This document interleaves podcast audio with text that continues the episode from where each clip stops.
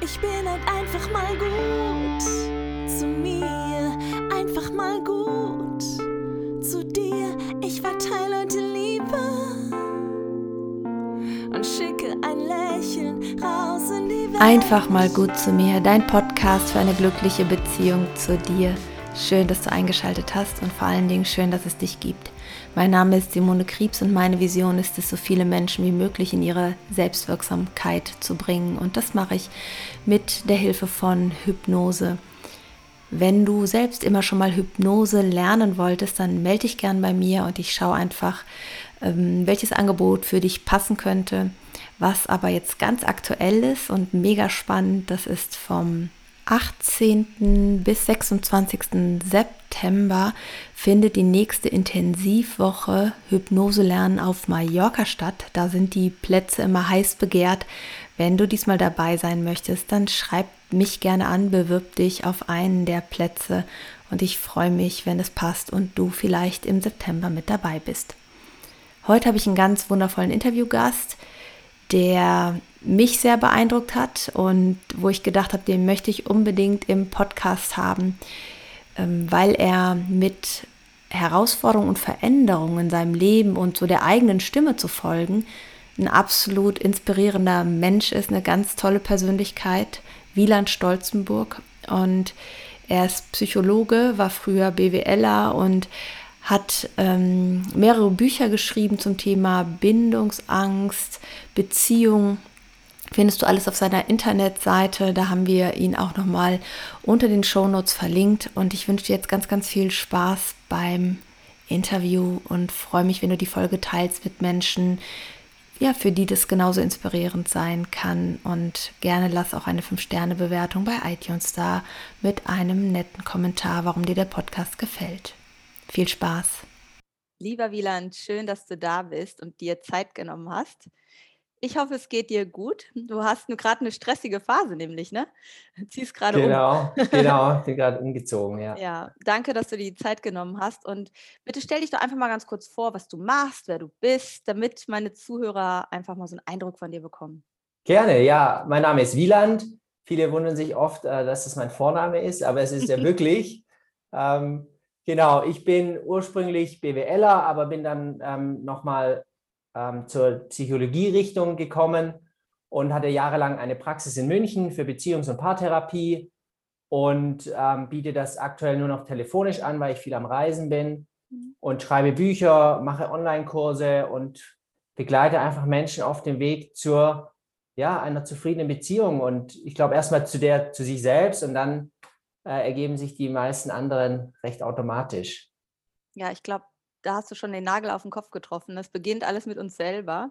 Mm, ja. Und wir haben uns ja kennengelernt, weil du mich mal angefragt hast. Und dann hast du mir ein bisschen was aus deinem Leben erzählt. Also, mhm. angefragt können wir ja gleich nochmal erzählen. Und das fand ich einfach so spannend, jetzt wo es um den Themenmonat Entscheidungen geht, Veränderungen geht. Du hast das gerade schon angedeutet, dass du fest warst in dem Beruf BWL, du hast das studiert, hast da mhm. gearbeitet mhm. und hast dann den kompletten Switch gemacht. Ja. Alles geschmissen und von vorne angefangen. Ne? Mhm. Erzähl doch mal ganz kurz, wie bist du dazu gekommen, dass du gesagt hast, ich muss das jetzt für mich tun? Wie hast du es dann geschafft, diese Entscheidung zu treffen für mhm. dich? Und ja, wie bist du, da kommen wir vielleicht im nächsten mit Sorgen und Ängsten auch ja. so umgegangen. Ne? Ja. Ähm, also das war eine Reise, das war nicht eine Entscheidung irgendwie an einem Nachmittag, sondern ich war, ähm, ich hatte BWL fertig studiert, war dann im, im Online-Marketing, im E-Commerce und mir hatte das richtig Spaß gemacht. Ich hatte Erfolg, ich hatte Freude, ich war, glaube ich, so der glücklichste, zufriedenste Angestellte in den, in den zwei Firmen, in denen ich war. Und doch habe ich irgendwie innerlich so eine Stimme gehört, die gesagt hat, mach mal was mit Menschen. Und dann habe ich nebenberuflich, bin auf eine Vier-Tage-Woche runter, habe nebenberuflich eine therapeutische Ausbildung begonnen und dachte aber damals noch, okay, vielleicht, wenn ich mal 30, 40, 50 bin, dann äh, habe ich sozusagen noch ein zweites Standbein, wenn mir das, das BWL reicht. Aber mir hat es dann so Spaß gemacht und diese innere Stimme, die hat immer wieder angeklopft und gesagt, hey, ähm, mach das mal richtig. Also nicht nur so nebenher, sondern ähm, das könnte auch was, was werden, wo du, wo du einfach deinen Beruf später hast. Und irgendwann ja, ich habe viel überlegt. Ich bin auch ein, ich bin eigentlich ein sehr geplanter, strategischer Mensch, wo einfach abwägt, was sind die Vorteile, was sind die Nachteile, welche Risiken gibt es für mich und bin auch, damals war ich auf jeden Fall noch sehr sicherheitsbezogen.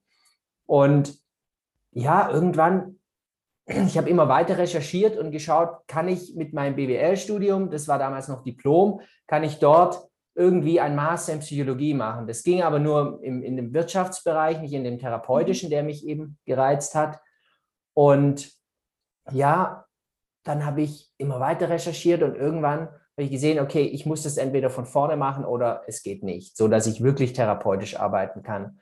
Und dann habe ich wirklich nächtelang, ich habe mich an 33 Unis beworben, weil als Zweitstudium weiß man, mhm. gibt es keine Zahlen, da weißt du nicht mit deinem Notenschnitt, da zählt auch nicht der Abi-Notenschnitt, sondern der vom ersten Studium, mhm. plus ein Begründungsschreiben, das habe ich dann mit Anwälten äh, erstellt und mhm. habe wirklich mein ganzes Herzblut reingesteckt und habe gehofft, hoffentlich kriege ich eine Zusage von den 33. Und da hatte ich letztendlich 18 Zusagen, was der Wahnsinn war. Mich hat sogar ein Prof angerufen und gefragt, ob ich nicht zu Ihnen kommen will mhm. zum Psychologie studieren.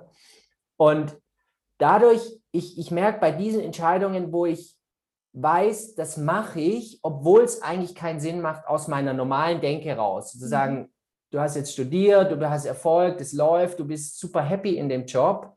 Und obwohl ich sozusagen gewusst habe, ich mache das Neue, dann war irgendwie klar, das ist der richtige Weg. Auch obwohl es Ängste da waren und, und Sorgen und was mache ich denn damit? Genau, das mal so kurz. Mhm. Ja, ich glaube, äh, was du beschreibst, so diese innere Stimme, ich glaube, dass ganz viele in diesem Zwiespalt sind, dass die schon spüren, da wo ich gerade bin, fühle ich mich nicht mehr wohl. Mhm. Manchmal wissen sie vielleicht noch nicht, was könnte das Neue sein. Du wusstest das jetzt schon. Du hast so gesagt, ja. oh, das ist es. Ja. Ich habe keine Ahnung, warum. So richtig, ich kann das nicht mhm. rational begründen, aber irgendwas in mir sagt mir, ich muss das jetzt tun.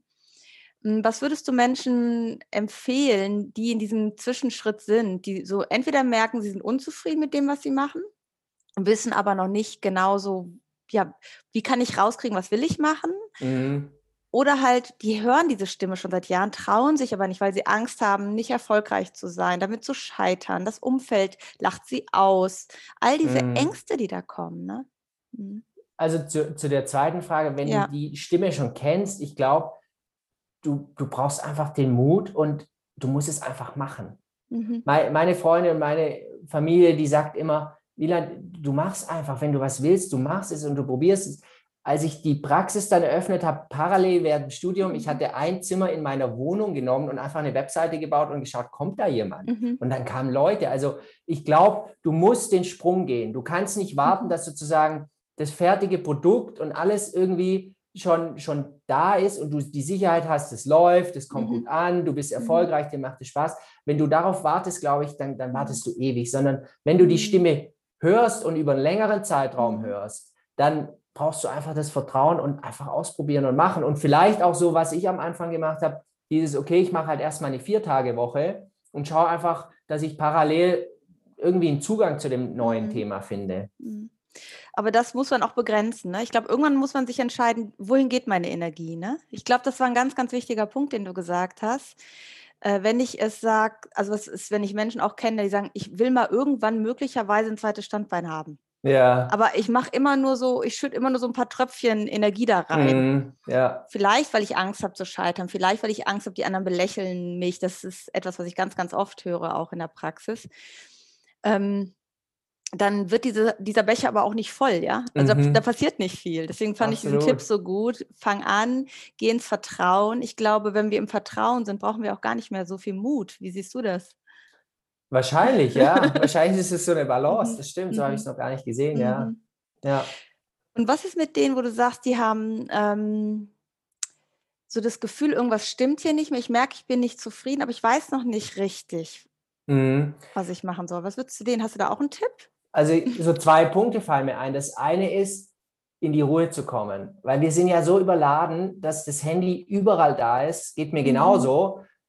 Und in den Zeiten, wo, wo ich schaffe, wirklich mal Zeit zu finden, zu spazieren und das Handy bleibt zu Hause mhm. oder ich habe nicht einen durchgetakteten Tag oder ich mhm. habe auch wirklich mal Leerlauf. Mhm. Ich glaube, mhm. das ist, dadurch entsteht ja oft erst Kreativität. Da sitzt sich ja keiner, der Einstein an den Tisch und überlegt, sondern der sitzt in der Badewanne und zack ist das Ding da. Mhm. Deswegen, ich glaube, so so Dinge, die innere Stimme, die braucht ja auch die Ruhe, dass wir sie hören.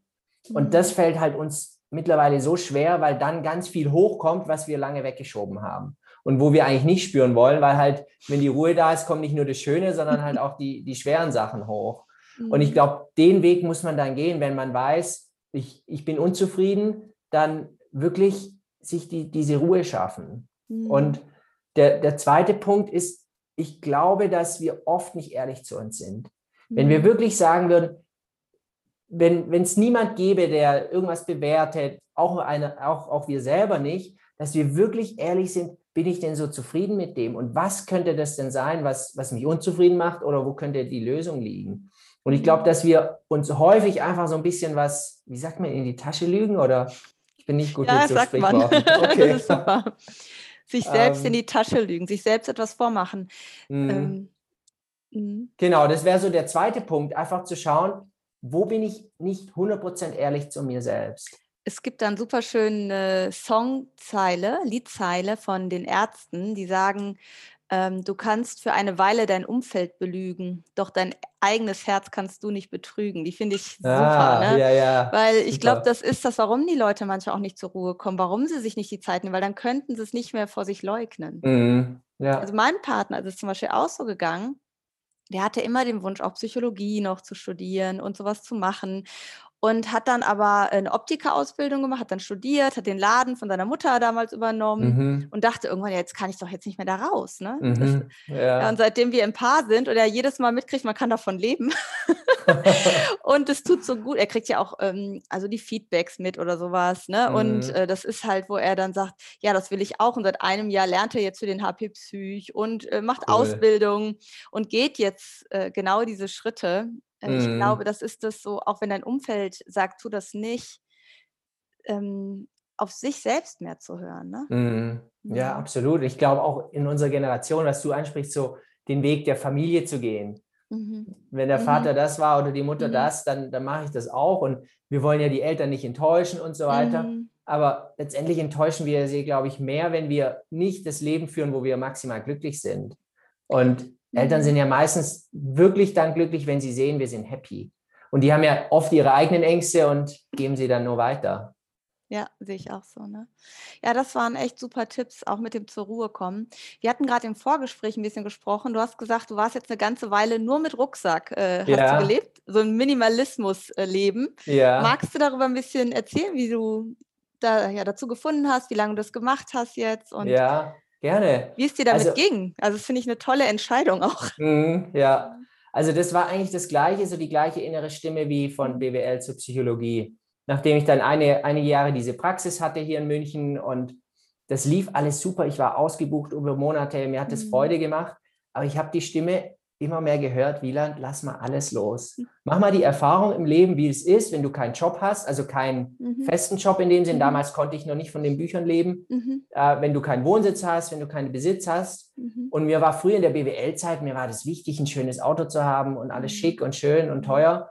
Ähm, und das wurde dann immer weniger. Und dann ich, bin ich innerhalb von München umgezogen, ein paar Straßen weiter. Und in dem Zug fing dann so der Minimalismus an, dass ich so vielleicht ein Drittel abgegeben habe vor dem Umzug.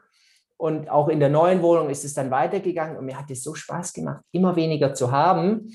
Und so wie der äußere Prozess war, war auch der innere, dass Mhm. ich gewusst habe, ungefähr vielleicht in einem halben, in eineinhalb Jahren werde ich gehen. Ich Mhm. brauche aber noch die Zeit. Wenn ich es jetzt Mhm. mache, dann, dann übergehe ich mich. Also dann Mhm. bin ich noch nicht wirklich ready. Aber ich wusste, ich mache es, aber ich hatte Schiss. Weil ich wusste ja gar nicht, wie fühlt sich das an, wie funktioniert das Ganze denn? Aber mir war klar, ich habe auch Freunden gesagt, du, in ein, ungefähr einem Jahr bin ich weg. Aber ich habe keinen Bock drauf, so ungefähr. Und ja, dann ist es halt so inner, innerlich immer mehr gewachsen. Ich musste natürlich dann die, den Klienten Bescheid geben. Der kann ich ja nicht sagen, nächste Woche bin ich nicht mehr da. Und irgendwann habe ich gesagt, ähm, ich schließe die Praxis, ich glaube im, im März 18 war das. Mhm.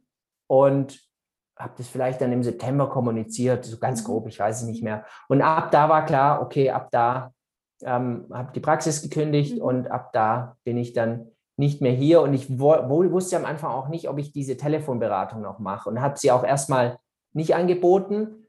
Und das war schon krass für mich, ohne zu wissen, da hatte ich halt ein paar hundert Euro mit Büchern verdient, aber nicht jetzt so, dass ich davon leben kann, auch nicht in Asien. und dann einfach zu vertrauen, ja, mit deinem Angesparten, das wird klappen und das wird funktionieren. Und ich weiß noch den Tag, wo ich, ich habe an die Nachmieter relativ viel übergeben von meinen Sachen mhm. und vorher halt sonst den Rest abgegeben. Und dann bin ich aus dem vierten Stock mit meinem Rucksack runtergelaufen. Ich muss noch sagen, eine Kiste äh, mit Steuerunterlagen als deutscher Staatsbürger. muss man zehn Jahre aufheben. genau. Die, die, er lag bei meinem Dad noch und auch, äh, ich glaube, eine Winterjacke und Winterschuhe so und ein Fotoalbum. Aber sonst alles digitalisiert, alles weg. Mhm. Also ich hätte hätt alles mit einer, äh, mit, mit mir tragen können. Auf jeden Fall bin ich dann mit dem Rucksack die Treppe runter und es hat sich so wahnsinnig gut angefühlt. So komplett frei zu sein. Ich, ich hatte einen Flug nach Bangkok ein paar Tage später und ja, das war, das war dann wirklich gigantisch. Und da hatte ich genau das gleiche Gefühl. Ich wusste vorher, ich mache es irgendwann. Da waren Ängste da. Ich habe mhm. Zeit gebraucht. Aber ich habe irgendwann entschieden, okay, dann mache ich es. Mhm. Und der Prozess war schwierig, aber als ich es dann sozusagen, als es losging, perfekt. Also da, da hatte ich das Vertrauen und ich wusste, das ist genau die richtige Entscheidung, dass ich mir, mir sozusagen vertraue vor allem. Mhm. Wie hat dein Umfeld darauf reagiert? Unterschiedlich. Also mhm. die, die meisten, die mich kennen, wissen, wenn ich was will, dann mache ich es. Und dann, dann, dann hat es auch sozusagen Hand und Fuß, dann probiere ich es nicht mehr aus und komme eine Woche mhm. später zurück. Natürlich, ja. wenn es so gekommen wäre, wäre es so gekommen, aber natürlich, da war eine Freude da, dass ich, dass ich das mache. Auch, auch viel Respekt und Bewunderung. So, oh mhm. krass, hey, du, du hast jetzt hier mhm. wirklich nur noch einen Rucksack, wie geht das? Und ähm, aber natürlich auch so, so, so ein Abschiedsschmerz, weil ich ja gar nicht wusste, wann komme ich zurück, wie, wie lange mache ich dieses Leben. Und ohne Corona hätte ich das Leben auch immer noch. Mhm. Ähm, mhm. weil ich hatte wirklich die, die schönsten Jahre meines Lebens. Es war einfach, es war ein Traum. Und mhm. ich, ich glaube immer, dass das Universum belohnt die Menschen, die mutig sind, die ehrlich sind und die ihren Weg gehen. Nicht jetzt aus Egoismus. Ich habe das nicht gemacht, um irgendwas zu mhm. erreichen oder mhm. so, sondern einfach, weil ich wusste, das ist mein Weg und das ist irgendwie mein Teil, den, den mhm. ich in diesem Leben erfahren soll. Da bist du mir auch schon einen Schritt voraus. Das steht nämlich auch noch auf meiner Liste. Ja, echt? ja, mein Partner und ich haben schon gesagt, also irgendwann könnte ich mir halt vorstellen, ich stehe auch nicht so auf Besitz und Kaufen und so. Ne? Also mhm natürlich verdiene ich gerne mein Geld, um mein Auskommen zu haben für meine Kinder, für Studium und sowas alles. Aber ansonsten ähm, habe ich auch schon gesagt, ich fände es mal cool, irgendwann auch nur noch mit Rucksack und alles andere adios. Ja. Äh, und cool. ich bin mir sehr sicher, dass das auch noch kommen wird. Ähm, ja, also da bist du mir schon einen Schritt weiter. Also in mir ruft das auch. Ähm, ja. Ich bin ja dabei, auch jetzt sehr viel online zu machen und das ermöglicht natürlich auch wieder viel mehr diese Freiheit. Mhm. Ähm, und ich glaube immer, egal an welcher Stelle du stehst in deinem Leben, wenn du unzufrieden bist, dann guck bei dir, was kannst du ändern. Und ja. versuch nicht immer alles um dich herum zu ändern. Ja, vor allem mhm. die Menschen um dich herum, dein Arbeitgeber, dein Chef, dein, deine Arbeitsbedingungen, sondern äh, schau, was liegt in dir für Möglichkeiten, was liegen mhm. da für Möglichkeiten und Schätze. Und das fand ich so schön, wie du gesagt hast, das Universum belohnt dich. Ich habe immer die Erfahrung gemacht, hab, wenn ich ein inneres Go hatte, also dieses, was du beschreibst, wo klar war, mhm. jetzt Vielleicht mhm. nicht jetzt heute, aber es ist, ich bin bereit. Es ist okay, es ja, kann losgehen. Ja. Weißt du, was ich meine? Mhm.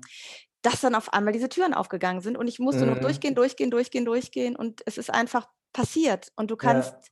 gar nicht beschreiben, wie das passiert. Und das hört sich immer so absurd an, wenn man das hört. Ich habe es auch ganz oft schon in Podcast-Folgen früher gehört bei anderen Leuten und dachte immer so, ja, ja, ho,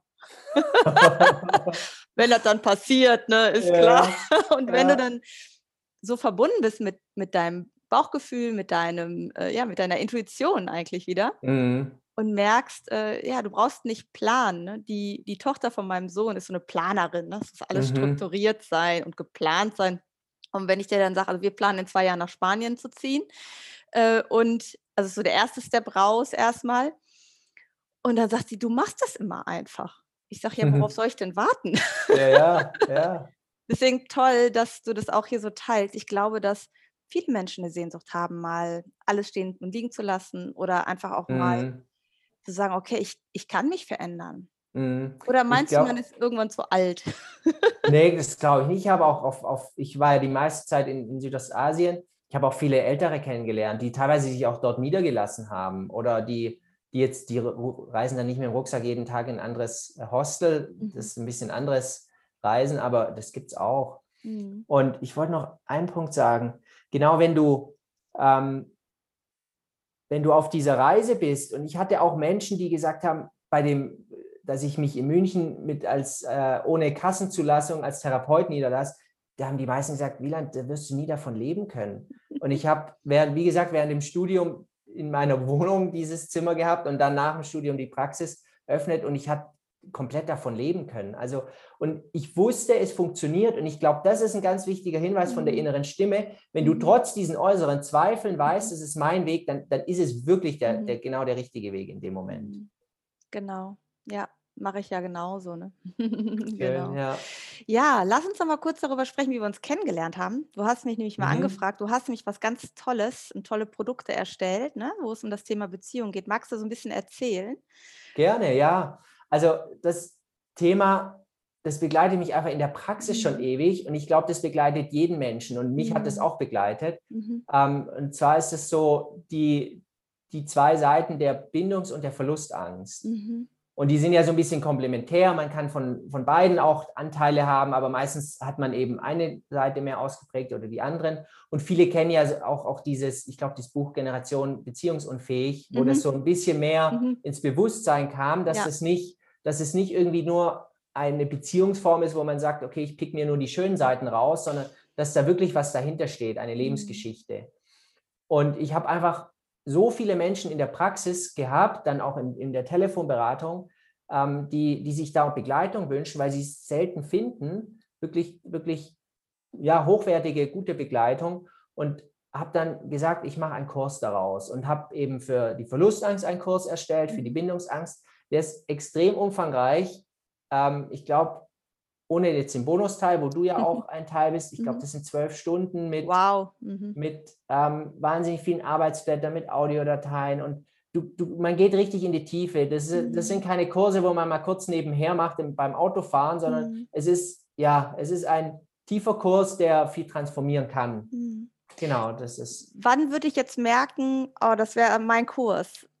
Woran ähm, würde ich es spüren? Das, das kommt auf die Seite an. Also bei Verlustangst würdest mhm. du merken, dass du, dass du immer auf Harmonie aus bist, dass mhm. du nicht ertragen kannst, dass es mein Konflikt ist, weil dann die Sorge kommt, mag meine Partnerin, mein Partner mich mhm. noch oder im mhm. letzten, in letzten Konsequenz, da kommt die Trennung. Mhm. Und dass du viele Dinge aufgibst, um der Harmonie willen. Mhm. Meistens in der Partnerschaft sieht man es am meisten, aber natürlich auch in der Freundschaft, Familie, Kollegen, so dass der Kollege immer dir die Arbeit noch zuschiebt und du kannst nicht Nein sagen. Mhm. Das heißt jetzt nicht, wenn du das hast, dann hast du Verlustängste, aber ich habe einen Online-Test auf, auf meiner Seite, wo man so ein mhm. bisschen rausfinden kann über Fragen, könnte ich das haben oder nicht. Mhm.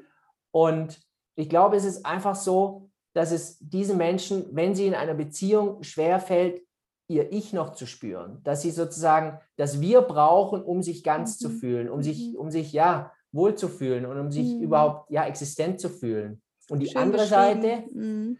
genau, und die andere Seite ist die Bindungsangst. Die, denen fällt es eher schwer, ähm, sich auf das Wir einzulassen. Mhm. Die sind eher im Kampf darum, dass sie mhm. sich weiterhin spüren und die, denen fällt schwer, beides gleichzeitig zu haben. Ich bin im Wir und das fühlt sich gut an und ich kann auch im Ich sein. Und mhm. dadurch, dass es beides nicht gleichzeitig geht, am Anfang in der Verliebtheitsphase ist es meistens das Wir, so richtig eng und viel.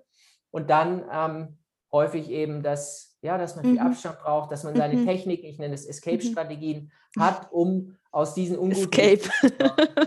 ja. ja, schön. Mhm. Genau, ja. und da, da bei Bindungsangst ist typisch, um auf deine Frage noch einzugehen, dass man häufig eher kurze Beziehungen hat, mhm. dass man sich nie darauf einlässt, dass man so mhm. die Kontrolle bewahrt in der Beziehung. Und ähm, der, der Partner oder die Partnerin oft so das Gefühl hat, ich komme an den gar nicht richtig ran. Und mhm. dass, ja, dass man eigentlich so sein bisschen so sein Ego-Leben in Anführungszeichen führt und mhm. genau die Dinge so macht, wie man selber will, ähm, weil es einem schwerfällt, sich auf, auf das einzulassen. Und beide Seiten, das ist mir so wichtig, das ist nicht, das ist kein Fehler oder keine Schwäche. Mhm. sondern das ist ein Ergebnis von Entwicklung und von mhm. Entwicklungen, die, die meistens in jungen Jahren, manchmal auch Schwangerschaft, Geburt mhm. waren, die dazu führen, dass man in einer dieser beiden äh, Bindungsstile kommt. Und dadurch, dass man das erlernt hat, kann man es auch wieder entlernen. Das mhm. ist ja das Schöne daran. Man ist mhm. nicht so auf die Welt gekommen, mhm. sondern ähm, es gibt die Möglichkeit, und das erlebst du ja in deiner Arbeit auch, dass, dass Prozesse einfach möglich sind. Ja, also ich war ein absoluter Bindungsängstler. Ja. das sage ich auch immer wieder gerne. Und äh, mein Partner und ich, äh, äh, als wir uns kennengelernt haben, habe ich ähm, das auch erstmal so ein bisschen hinausgezögert. Mhm. Und da sagte er, so, äh, wenn wir so uns unterhalten, also das heißt ein paar Wochen, ne? zwei, drei Wochen oder was, und dann sagt er, ja, wenn wir uns unterhalten, da denke ich manchmal, du hast eher Bindungsangst. Sag ich, ja, stimmt. Ich sage, mhm. und bei mhm. dir, er sehe ja Verlustangst. Ich sage, na, herzlichen Glückwunsch. Aber ja. schon mittlerweile in einem, ich würde sagen, in einem Stadium, wo das diese, ähm, ja, wie sagt man, ähm, wo es ein bewusst ist, wo ich merke, ja. ah, herzlichen Glückwunsch, da kommt dein ja. Programm, ne? Und ja. in dem Moment habe ich das Gefühl, ich kann neu entscheiden. Es ist nicht mhm. mehr wie mhm. früher. Also vor 20 Jahren oder was. Ne? Mhm. Aber ich glaube, das ja. ist auch ein, ein Grund, warum mich diese Richtung so interessiert. Also mhm. die Arbeit mit Menschen, was passiert in uns. Und das war schon auch ein, eine Reise zu mir. Ne? Ich weiß mhm. nicht, wie es mhm. für dich war, aber es hatte auch was damit zu tun. War mir damals nicht so bewusst klar. Ne? Ja, nee, absolut, absolut. Mhm. Ich glaube, mhm. ich habe immer gesagt, wenn, wenn ich äh, in der Praxis war, mit, mit Klienten gearbeitet habe, die zahlen mich und ich äh, wachse daran sozusagen selber ja. noch. Es ist immer Eigentherapie auch. Mhm. Ja, ja das stimmt. Absolut. Lieber Wieland, wir verlinken dich auf jeden Fall hier unter dem Video. Mir wurde gerade angezeigt, Gerne. der Speicherplatz ist das voll. Ich möchte noch ein paar okay. Sachen dich fragen, aber falls ja. nicht irgendwas ist, ähm, ich finde das mega, mega spannend, was du alles machst. Und ich bin total froh, dass du mich angeschrieben hast damals und wir irgendwie mm. darüber in Kontakt gekommen mm. sind. Ähm, es ist wirklich, wirklich toll, was du da machst. Ich glaube auch, dass dieses Thema Bindungsangst, Verlustangst, dass das fast jeden wirklich betrifft. Mhm. Einfach weil in der Kindheit bestimmte Verletzungen und Ängste entstehen. Nicht mit Absicht, ne, nicht mit bösem mhm. Willen, aber diese mal halt mehr und mal weniger, ne? aber das hinterlässt Spuren. Und sich mhm. mit sich zu beschäftigen, und sich selbst die Chance zu geben, das heilen zu lassen. Ich finde, davon kann es nicht genügend Angebote geben mhm. und nicht mhm. genügend Menschen, die äh, unterstützen auf diesem Weg. Ja, absolut.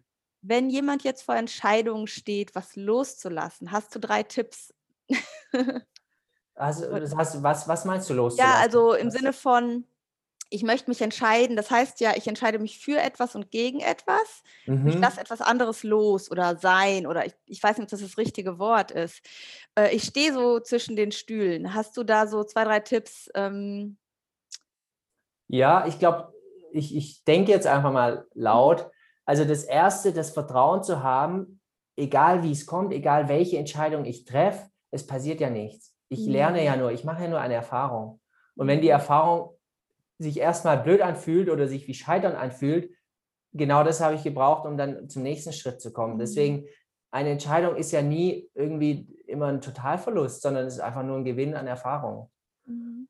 Und das Zweite, ja, einfach ausprobieren, einfach machen und nicht, nicht sich von irgendwelchen externen Dingen versuchen beeinflussen, sondern es ist mhm. immer so leicht gesagt. Mhm. Ich glaube, jeder hat ja seine Geschichte und, und dem einen fällt es leichter, den anderen nicht und trotzdem einfach machen und, mhm. und dann wieder vertrauen, das wird funktionieren. Oder halt, wenn es nicht funktioniert, dann vertrauen, dass genau das richtig war und wichtig war. Mhm.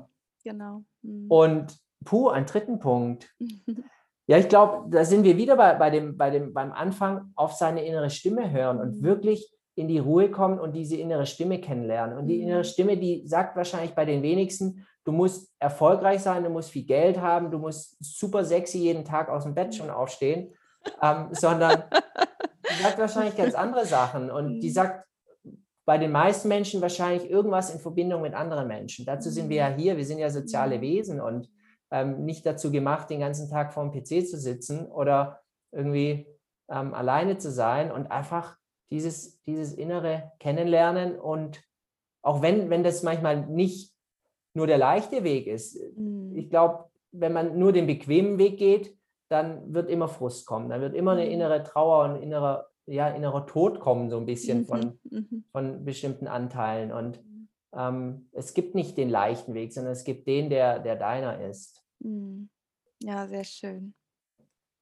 Ja. Dankeschön. So schön mit dir zu sprechen. Ich könnte jetzt noch drei Stunden mit dir ja, quatschen. Voll, ähm, vielen, vielen Dank, dass du dir die Zeit genommen hast. Und äh, ich freue mich, wenn wir im Kontakt bleiben und im Austausch und so ein bisschen mitbekommen, was der andere macht. Machen äh, wir. Ja, ja, vielen Dank, dass du zugehört hast, zugeschaut hast. Ähm, ich hoffe, du konntest ganz viel für dich mitnehmen. Fühl dich von Herzen umarmt. Deine Simone und dein Wieland. Tschüss. Ciao, ciao. Ich bin halt einfach mal gut zu mir, einfach mal gut zu dir. Ich verteile heute Liebe.